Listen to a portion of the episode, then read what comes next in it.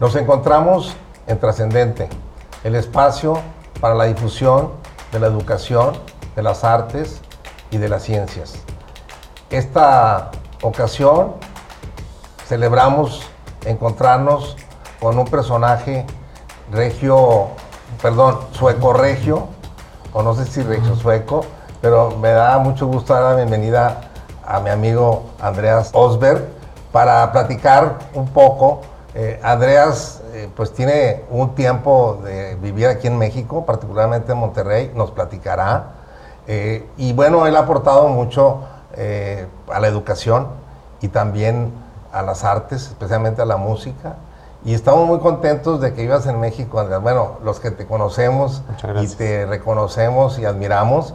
Y bueno, yo quisiera que nos platicaras por qué México, por qué Monterrey, cómo llegas, claro. qué estabas haciendo en Suecia y cómo empiezas aquí. Y todo eso que tú haces, que me parece que es bien interesante compartirlo con el público. Por eso te aprecio mucho tu tiempo y bienvenido nuevamente, Andrés. Muchas gracias, Jorge, y gracias por invitarme y, también gracias por todo el apoyo que siempre nos brindas en, esta, en esta aventura que es la educación. Yo llegué a México hace 22 años aproximadamente, 23, por culpa de una regia eh, que había conocido estudiando en Alemania a mediados de los 90. Ahí nos conocimos nos enamoramos y como que a mí se me nubló todo mi criterio y mi lógica y, años después. Supongo que te casaste con ella. Sí. Si no, no estuvieras hablando sí, no, No, sí. Adelante, Sí, me casé con ella eh, y, tenemos dos hijas ya pues grandes, iba a decir, pero de 15 y 19 años. Sí, e, es realmente por ella que, que estoy aquí. Yo no conocía nada de México antes de conocerla. Eh, y digo lo de nublar porque lo platiqué con otra persona hace tiempo, hace poco tiempo, que cuando te enamoras, como que pierdes toda lógica y toda esa emoción. Y, y, fue hasta después que entendí que mi decisión iba a ser, pues voy a dejar a Suecia y voy a ir a México. ¿Y por qué? Fue así, porque yo terminé mis estudios, estaba yo estudiando administración en la Universidad de Estocolmo. Eh, es más, todavía no había empezado cuando la conocí. Eh, sino regresé a Suecia para terminar mis estudios y por mientras estuvimos así en una relación a larga distancia. Y terminando mis estudios, eh, me despedí de, mi, de, mis amigos y mi familia y, dije que iba a ir a México y que le iba a dar un par de años para, para ver si podía aprender español, si podía conseguir un trabajo, si la relación iba a funcionar viviendo ya en la misma ciudad. Y, y ya pasaron 23 años. Pues qué maravilla, qué, qué, bonita historia, yo no sabía y qué bueno que lo puedes compartir. Bueno, entonces ya te incorporas y cómo fue todo ese proceso, eh, qué tan difícil fue eh, esa transición de venir de un país muy diferente al nuestro a, estar aquí, ¿no? Este, ¿Cómo fue todo ese proceso? Platícanos. yo viviendo en Suecia, inclusive ya estudiando, tenía cierto deseo de de irme de ahí, de, conocer otros lugares, conocer más idiomas, diferentes culturas. Y cuando vine a Monterrey por primera vez, que fue en el 95 a visitar, eh, mi primera impresión fue, porque fue julio en el 95, salí del aeropuerto y ser recibido con dos, tres cachetadas del calor. De calor. Eh, eso, eso fue como que el primer golpe. Y, y, luego ya choques culturales y demás, pero encontré algo aquí que, que desde mi primera visita siempre me ha gustado mucho. La calidad de la gente, eh, el, lo amable que es. Digo, hay de todo, como en todos lugares, ¿no? Pero a mí me han recibido muy, muy bien. Siempre he sentido mucho apoyo, mucho cariño por parte de las personas que he tenido la fortuna de conocer, incluyéndote aquí en, en, México, en Monterrey.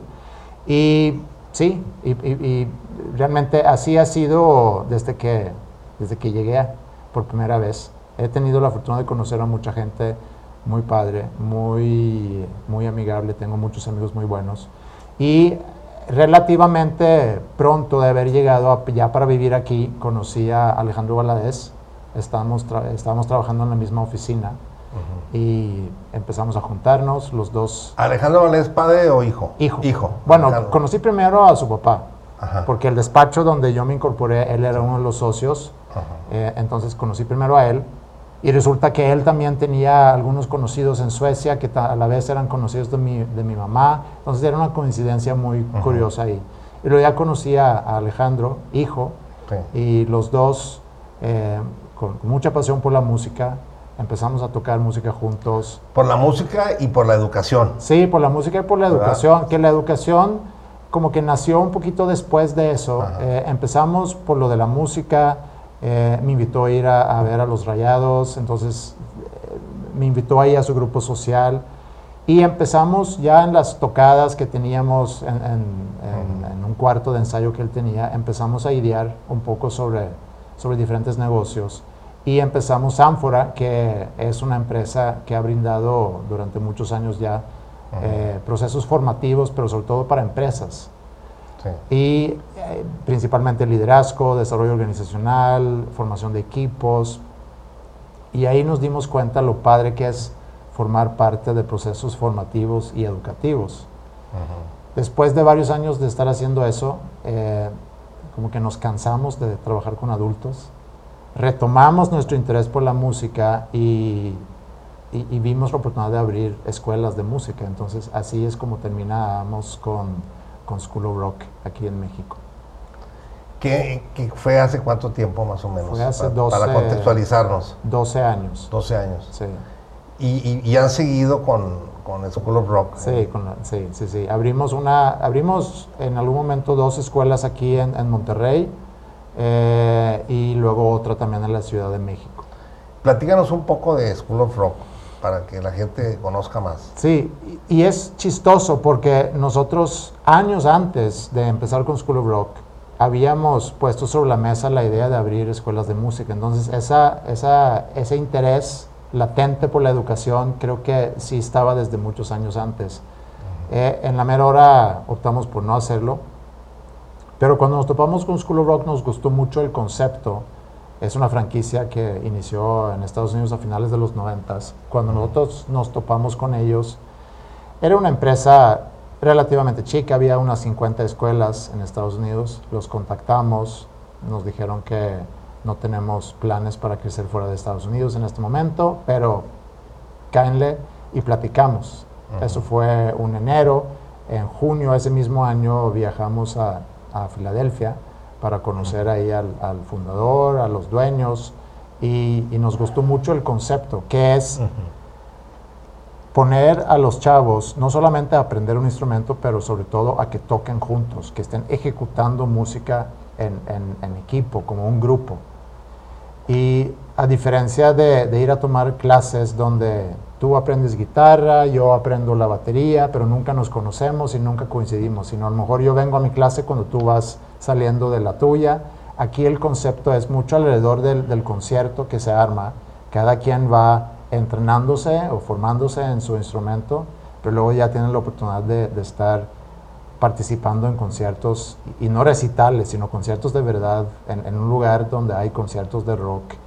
Y sí, y eso ha crecido mucho. Eh, en cada escuela también seleccionamos los mejores para que forman parte de, la banda representativa de la escuela y los hemos llevado a, Vive Latino, a Pal Norte, han tocado en Arena Monterrey, han tocado en, otros lugares ya muy, muy grandes aquí en Monterrey. Entonces, es, increíble porque podemos ver cuando les pones esos retos eh, lo que son capaces de lograr, pero tienen que poder visualizar que hasta ahí podemos llegar.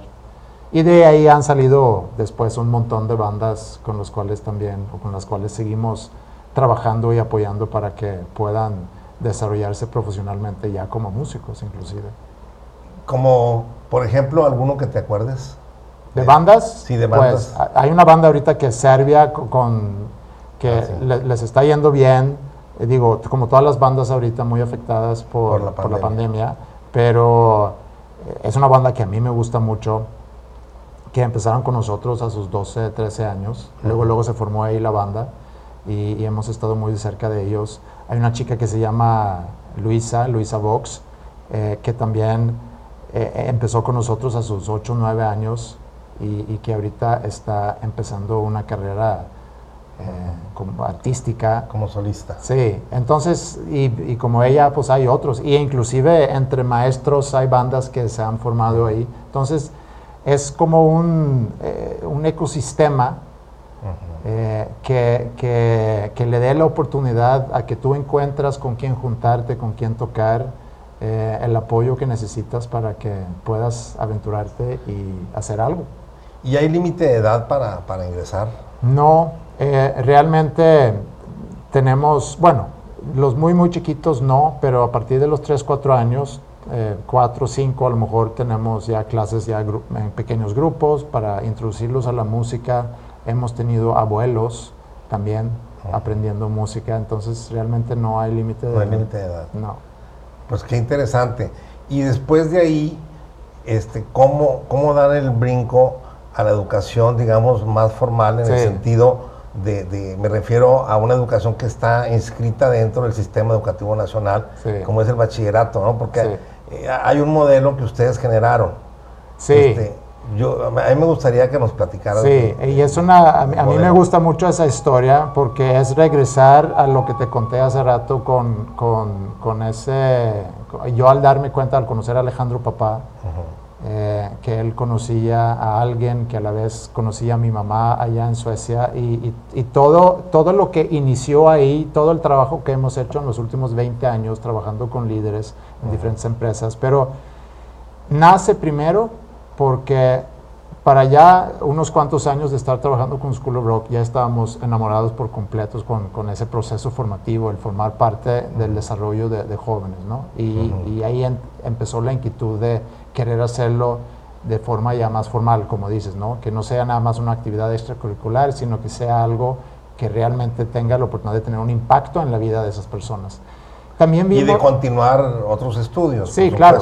Claro, y, también vimos que, muchos de los chavos que estaban con nosotros en School of Rock, cuando llegan a la edad de prepa, y sobre todo por graduarse de prepa, tenían mucha confusión de, qué sigue para mí, qué voy a hacer después de prepa, qué carrera voy a estudiar, dónde voy a estudiar, etc. Entonces vimos ahí como que la oportunidad de poder hacer una diferencia en, esa edad, y, que es una edad que a mí me gusta mucho porque sucede mucho eh, en la vida de un adolescente entre sus 16 y sus 19 años, o 15 o 18 años eh, que poder acompañar a la persona en esa edad creo que es muy importante y tienes la oportunidad de hacer, de hacer mucha diferencia.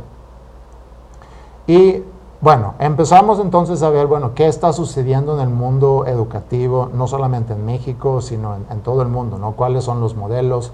¿Por qué se está hablando sobre el modelo de Finlandia? ¿Por qué se está hablando sobre lo que hacen en Japón? ¿Qué está sucediendo en Estados Unidos? Y encontramos ahí y obviamente qué está pasando en México. Y encontramos ahí varias cosas que nos llamaron mucho la atención. Eh, una era el surgimiento de la microescuela, que es una escuela con menos estudiantes, que te permite a la vez un enfoque más personalizado, donde puedes conocer a cada uno de los estudiantes y ver cuáles son las necesidades que ese estudiante tiene. También eh, lo que empezó realmente hace 20, 22 años, creo que principalmente en Estados Unidos, cuando se empieza a hablar sobre las competencias esenciales en la educación, que habla sobre comunicación, creatividad, pensamiento crítico, eh, colaboración, etcétera, ¿no? los, los cuatro Cs. Y también mucho hablando sobre la importancia del desarrollo socioemocional y cómo eso impacta en, el desarrollo de un, de un, de un joven, ¿no? de una persona en general. Y también la importancia de empezar a ponerle más enfoque a, las habilidades no cognitivas. Entonces vimos ahí muchas cosas que, que nos llamaron la atención, el que la educación no es solamente para que tú te formas en una escuela eh, en ciertas materias, sino es una formación mucho más integral donde requiere que, estemos viendo diferentes, diferentes pilares, como los pilares que hablaba Jacques Delors hace casi 30 años o 25 años, sobre los cuatro pilares de la educación, que es conocer a, eh, aprender a conocer, que pudiéramos decir que tiene más que ver con lo académico, conocer a hacer, que es el, cómo lo pones en práctica, el conocer a convivir, el, coexistir, el, socializar. socializar y el aprender a ser, ¿no? Que es yo como persona, cuál es, cuál es mi rol, eh, el yo conocerme como persona. Y aunque eso fue algo que se expresó eh, a través de la UNESCO hace 25 años, todavía no se ha hallado bien, siento yo, en el sistema y, los sistemas que he conocido, no se ha podido hallar bien cómo trabajar con eso. Y entiendo también por qué no, porque a nivel sistema, y eso tú lo sabes mucho, mucho mejor que yo, a nivel sistema también es qué se puede medir y donde empezamos a batallar para medirlo, entonces es muy fácil que lo dejamos a un lado. A un lado, sí. Entonces, cuando hablamos sobre habilidades no cognitivas, cuando hablamos sobre cuestiones socioemocionales o cuando hablamos sobre creatividad, cómo se mide la creatividad, cómo se mide qué tan social o no es una persona, entonces es algo que es muy fácil que lo dejamos a un lado. Y ahí empezamos nosotros a desarrollar nuestro modelo y, pues lo que necesitamos para poder realmente atender esas cuatro áreas. Bueno, ¿y cuánto tiempo este, les llevó este, desarrollar ese modelo y, luego ya iniciarlo, ¿no? Sí, pues para empezar es, un modelo que sigue en, desarrollo. Yo creo mucho en que, en, que todo tiene que ser muy vivo, tiene que estar muy, muy flexible, a ver, sobre la marcha vas aprendiendo, vas ajustando, pero se puede decir que el modelo base em, ya está. Y nace ese modelo, y por eso dije hace rato que quería regresar a, contar mis inicios aquí en México, nace ese modelo, eh, o es una adaptación de un modelo que desarrolló mi mamá en Suecia en los noventas, eh, pero ya más enfocado al, desarrollo de líderes en organizaciones. Pero es un modelo donde ella divide el rol del líder entre lo que hace y lo que es. ¿no? Lo que hace tiene mucho que ver con el desempeño, con tu lógica, con, eh, con cosas más estructuradas como tu planeación, tu organización, tus indicadores, etc. ¿no? Lo que logras hacer.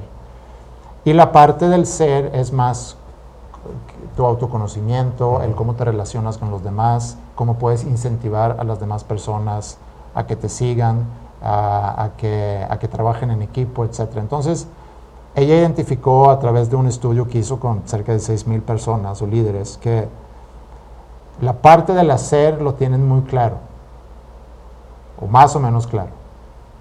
La parte del ser es, es, lo que les cuesta mucho y donde, donde más dudas tienen. Y, y, también ella lo dibuja como un círculo con, con el ser en la parte superior, eh, perdón, el hacer en la parte superior y la, y la parte del ser, ser. en la parte inferior, y lo divide con una con una frontera, le llaman frontera de confort, que es mientras yo estoy haciendo y no me tengo que meter mucho en las relaciones personales, en ver cómo está la gente, asegurarme que hay un, buen ambiente de trabajo, en que todo el mundo esté comunicándose bien, me mantengo aquí arriba. Y es normal porque siempre nos evalúan en función de lo que hacemos, ¿no? Es como cuando éramos chiquitos, eh, nos decían, pues ponte a hacer algo. El que si estás tirado en un sofá, a lo mejor pensando, o a lo mejor leyendo un libro, es ponte a hacer algo, barrer, o, no sé, salte a la calle. Querían ver acción. Sí, querían ver acción. Entonces, muchos siempre hemos premiado mucho a eso. nos premian por lo que hacemos, no por, por cómo somos, y eso que somos seres humanos, no a seres humanos. Y yo creo que es un error, ¿no? Yo creo que necesitamos de las dos cosas, y por eso me gustó mucho lo de las pilares y, hablando de la educación no solamente como algo que sucede en la escuela, sino algo que necesitamos para toda la vida. Por eso se habla también sobre el lifelong learning, ¿no? el aprender para toda la vida. Así es. Eh, es, es, realmente formarnos como seres humanos. Sí, preparar a la gente para la vida. Sí, entonces, adaptando ese modelo, tomando en cuenta lo que, lo que dijo Jack Delors en su momento, eh, hablando de los cuatro pilares, tomando en cuenta las competencias que también se empezó a hablar, sobre esas competencias transversales hace, hace ya 20 años, eh, vimos que hay que ver cómo podemos poner en práctica esto, cómo podemos asegurar que hay un desarrollo cognitivo, que hay un desarrollo de autogestión también, ¿Cómo podemos asegurar que haya un desarrollo de, de colaboración y de comunicación? ¿Y cómo podemos asegurar que haya también un desarrollo de la persona en cuanto a su capacidad de reflexionar sobre quién es y, sus acciones. Y pues ahí, ahí es donde, eso se puede decir que es, es el modelo y si quieres te platico también el, proceso de cómo, de cómo queremos trabajar con eso, cómo estamos trabajando con eso. Eh, ahí es donde a nivel sistema empieza un, un problema, ¿no? Si hablamos un sistema educativo al nacional, porque requiere recursos, requiere tiempo, requiere trabajar de manera individual con varios estudiantes y entiendo que, digo, quieras o no, a, un, a, un, a nivel sistema, siempre es un factor los recursos, siempre es un factor también la política, el, el quién está en curso decidiendo. La burocracia. La burocracia. La voluntad política. Sí, son muchos factores que ahí influyen. Que, y otra vez, regresando a lo que decía hace rato, el, quiero que sea algo muy, muy, muy concreto, quiero que lo puedas medir, si no, ¿cómo lo voy a pasar? O sea, ¿cómo voy a autorizar o darle la firma a algo que tú en ningún momento, o, con, a lo mejor con, con dificultad, eh, que, que, no me vas a poder comprobar exactamente cuáles son los... Leí ayer precisamente un estudio sobre eso cuando hablan de que la dificultad de encontrar esas correlaciones a lo mejor entre las habilidades cognitivas y las habilidades no cognitivas con cómo le va en la vida a una persona eh, es difícil, más no imposible, porque han encontrado que hay gente con muchas habilidades cognitivas, o sea, que son muy buenos estudiando y que logran buenos resultados académicos, pero no necesariamente continúan estudiando porque les hace falta una motivación para hacerlo. O a lo mejor no han encontrado para qué, para qué voy a usar esto, para qué me sirve. Digo, el por qué le va bien en la escuela a alguien, obviamente tiene, tiene muchas circunstancias. Es la persona, también puede ser por, por su entorno, su entorno, sus condiciones familiares, sus condiciones. Exacto. Entonces,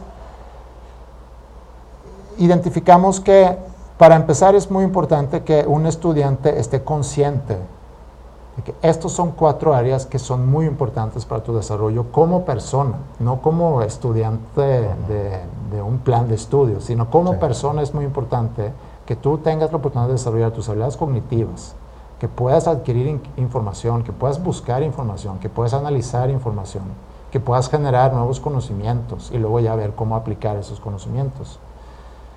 Es muy importante también que tú desarrolles una autogestión que te permite trabajar de manera independiente, que tengas una estructura, que sepas eh, hacer una agenda, que sepas llegar a tiempo, entregar a tiempo, porque toda la vida van a pedirte llegar a tiempo y entregar a tiempo. Eso no es nada más en la escuela. Eso, a lo mejor hay estudiantes que creen que cuando ya salga de la escuela ya puede hacer lo que quiera, no es así. Ahí empieza la vida y empiezan las exigencias, ¿no? Es más, tienes que, si no pagas la luz a tiempo, te la van a cortar. Entonces, eh, hay mucha estructura que tú también necesitas tener en tu vida. Que en las escuelas se trabaja eso. Y, es fácil de medir. O, fácil, entre comillas, pero es más concreto. Y tenemos la calificación como, como una, una palomita de que en, en, mate tienes 8 de 10, ¿no? Entonces, soy un 8 de 10. Pero dice muy poco realmente de quién soy yo como persona dice pues que en mate soy capaz, según los criterios, no solamente del sistema, no solamente de mi colegio, sino también del maestro que va a poner ese 8, soy un 8 en mate. ¿no? Lo cual quiere decir que soy suficientemente bueno. ¿no? Entonces, pero, pero no es concreto, pero a la vez no dice mucho de, todo lo demás.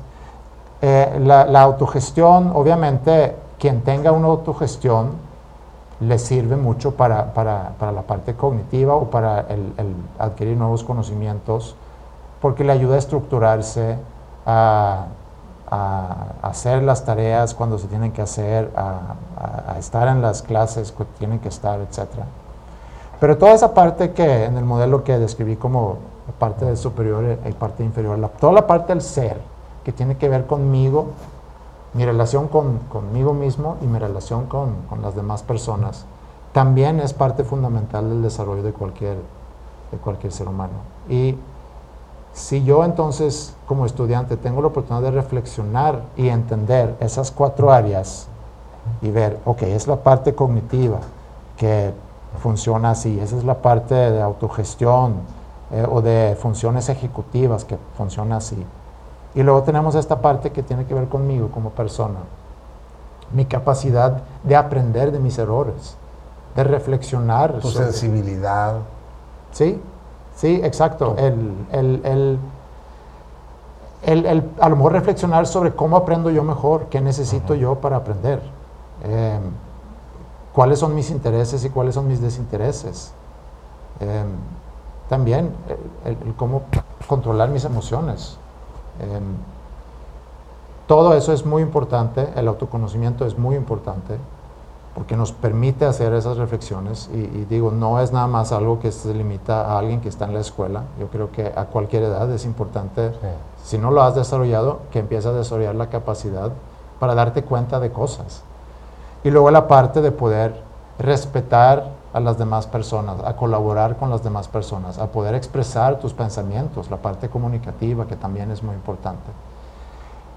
Esa parte eh, se, se, presta menos para que se desarrolle en la escuela, aunque casi todas las escuelas tienen expresadas que estos son partes también importantes de la formación, pero es difícil llegar a cómo desarrollarlo, porque es difícil de medir, eh, es difícil de encontrar a lo mejor el tiempo, el espacio, pero lo que hacemos nosotros es un programa de mentoring donde antes que cualquier cosa, necesitamos concientizar a los estudiantes sobre ese modelo, sobre esas cuatro áreas, y que tengan la oportunidad de autoevaluarse en, en los veintitantos observables que forman parte de esas áreas, para darse cuenta eh, cómo consideran que ellos son o hacen en esas cuatro áreas. ¿Cómo autoevalúas tus habilidades cognitivas? Te voy a explicar cuáles son o cuáles son los observables que vamos a evaluar cómo te autoevalúas en tus habilidades o funciones ejecutivas o en tu autogestión.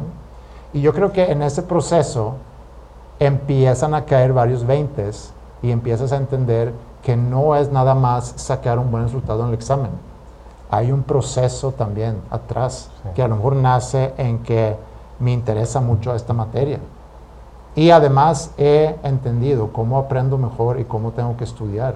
Además he aprendido que si yo me estructuro de tal forma y si yo me organizo, también me va mejor.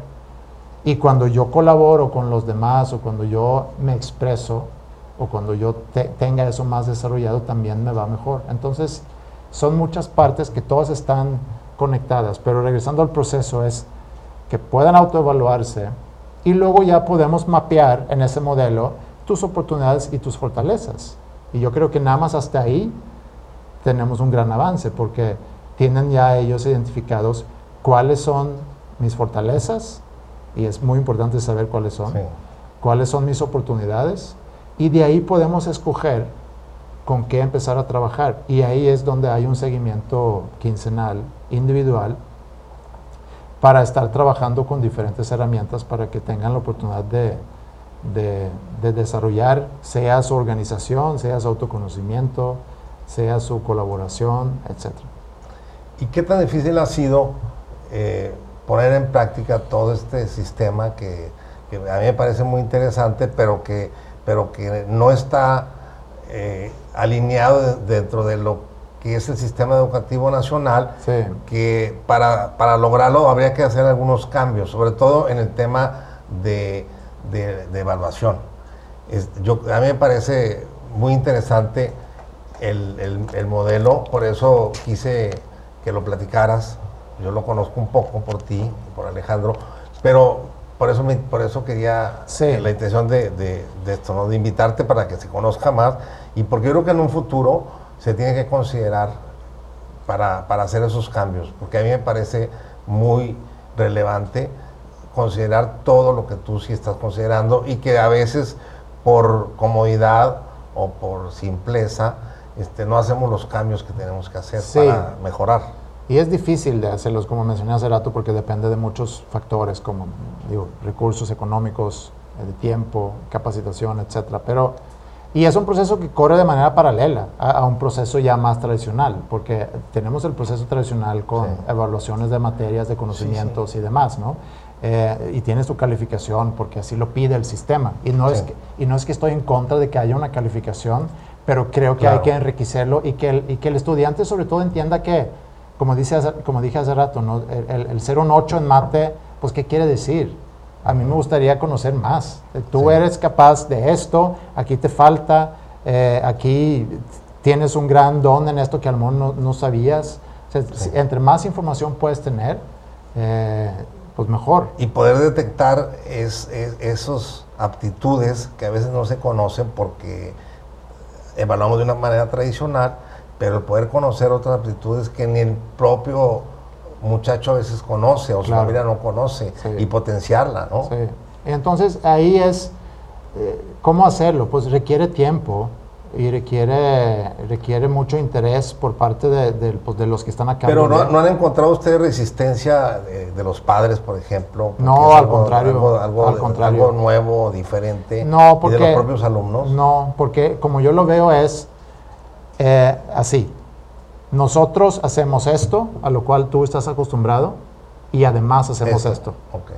O sea, no estamos haciendo esto en lugar de esto. Estamos haciendo esto y estamos haciendo además esto, porque lo consideramos muy importante y no he conocido a nadie que diga, no lo considero yo importante. No lo considero yo importante que tomen en cuenta el estado de ánimo del, estudiante, que le ayuden a identificar sus fortalezas y oportunidades, que le puedan guiar en ese proceso, que le dedican tiempo de manera individual. Descubrir su, su vocación, ayudarle a descubrir su vocación. Entonces yo creo que para todos es muy pero otra vez, es difícil implementar porque sí requiere, requiere tiempo y también requiere voluntad por parte del mismo estudiante. Es como yo digo mucho y, le he dicho muchas veces a, a varios jóvenes que si tú no quieres mi ayuda o si tú no me dices cómo yo te puedo ayudar, pues para mí es muy, muy difícil. Digo, hay cosas que yo puedo observar y te puedo sugerir, pero si tú no quieres esa ayuda, es muy difícil que vaya a suceder algo, ¿no? Porque al, final de cuentas,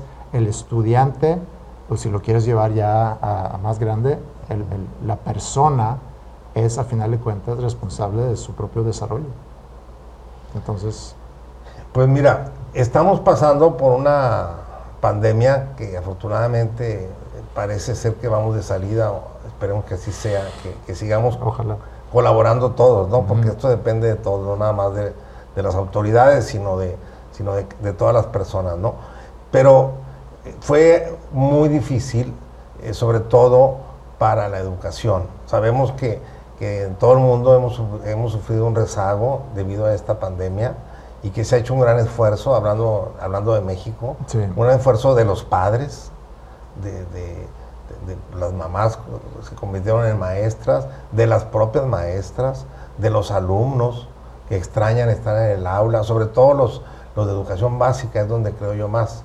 Eh, a diferencia de educación superior y posgraduada, eh, yo creo que se potenciaron las, las oportunidades y las ventajas, ¿no? Pero en la educación básica sí. En, el caso, en el caso de ustedes, que es media superior, ¿cómo fue la experiencia en Land School? ¿Qué, qué tanto, qué, qué, tan difícil fue? ¿Cómo les afectó? Coméntanos un poco. Sí, eh, digo, cuando sucede todo esto y ya con haberlo visto suceder durante un año y medio prácticamente, eh, y como mencionas, Jorge, el, o sea, puedo realmente sufrir con los que están trabajando a nivel preescolar, primaria, cierto grado también secundaria, y también por como, como es en México, eh, con, con muchas diferencias en cuanto a, niveles socioeconómicos y, no todos tienen la infraestructura para poder hacer lo que, por ejemplo, hicimos nosotros. Para nosotros no, no fue, no voy a decir que no fue sin complicaciones, pero por ser muy chiquitos, eh, tener la infraestructura, contar con, con, estudiantes que también cuentan con esa infraestructura. Eh, lo hizo más fácil. Lo hizo mucho más fácil y yo creo que las dificultades es que requiere, un, requiere una madurez también por parte del estudiante, de que te levantas en la mañana cinco minutos a lo mejor antes de que empiece tu clase, en lugar de levantarte una, hora, bañarte, si es que te bañas en la mañana, desayunar y trasladarte a la escuela, que es, también es un proceso. Entonces ya cortamos ese proceso. ¿Qué sucede? Pues a lo mejor te duermes una hora más tarde porque ya puedes despertarte una hora más, tarde. Y ya, empiezas a voltear tu horario, lo tomas a lo mejor menos en serio, te levantas, tienes un escritorio, ojalá en tu cuarto, pero también está ahí a lo mejor una tele, está una cama, está la guitarra, está el videojuego. Entonces hay muchas distracciones ahí que requiere que el mismo estudiante tiene que desarrollar esa autogestión, eh, lo cual creo yo es muy bueno. Y, sé que hay quienes hayan levantado su nivel de autogestión en este año y también hay quienes han batallado mucho con esa disciplina por lo mismo. Una nueva disciplina. Sí, porque hay muchas distracciones y, eh, papás estando atrás de los hijos, no, no, lo veo como una necesidad cuando están en prepa, porque ya son grandes, ya deben de poder solos. Eh, entiendo cuando son 7, 8, 9 años que tienes que estar. Y mis respetos a todos los papás. Yo la verdad agradezco que mis hijas ya tienen la edad que tienen porque no, no, no, o sea, no veo cómo pudiera haber estado trabajando como he estado trabajando este año y mi esposa también, si hubiéramos tenido que estar acompañando a, nuestras hijas con su trabajo escolar. No, o sea, no, alguien hubiera tenido que renunciar al trabajo, yo creo. Entonces, eh, eh, ahí es donde sí se complica. Para nosotros, en ese sentido, no se complicó nada. Oye, Andrés, ¿y ya le sabes bien a la carne asada? Sí, pero, pero sí, sí, es que pero es tu certificado de regio eso. Fíjate que, eh, que tengo ahí cierta relación con la carne asada, que no hay asador en mi casa, es algo que me reclama mucho mi esposa, pero... Te podemos expulsar del país. Sí, yo sé, yo sé, es, es algo que... Te podemos aplicar el 33 constitucional. Eh, y también, eh, no, porque no, me, no soy muy de cocina eh, y se me hace que es mucho desorden al hacer carne asada. Entonces, eso por un lado. Por otro lado, cuando yo llegué aquí, con mi cuadradez que todavía tengo de Suecia y que es a tal hora y entonces a tal hora sucede, etcétera. Entonces llego yo aquí a mi primera carne asada. Ha, de haber sido un choque cultural tremendo, ¿no? Sí. Y llego yo a mi primera carne asada, me invitan y me dicen, ok, es a las 8. Y yo llego con un hambre para estar comiendo o cenando a las 8.15, a las 8.20 a lo mejor. Llegamos, y luego, pues falta que llegue fulano, que llegue sutano, y ya para las nueve ya más o menos estaban todos ahí. Entonces preguntan, bueno, ¿quién va por el carbón? Y ahí es donde yo digo, no, pues eso de la carne asada, nunca cenas entonces. Pero sí, es, una, e, es, es un evento muy padre, porque es un evento que, reúne. que más allá de la comida. Sí. es la convivencia, es la tradición. Oye, bueno, este, quiero que nos platiques sobre la educación de Suecia el sistema educativo de, sueco. Sí. Y, porque se habla mucho del de Finlandia.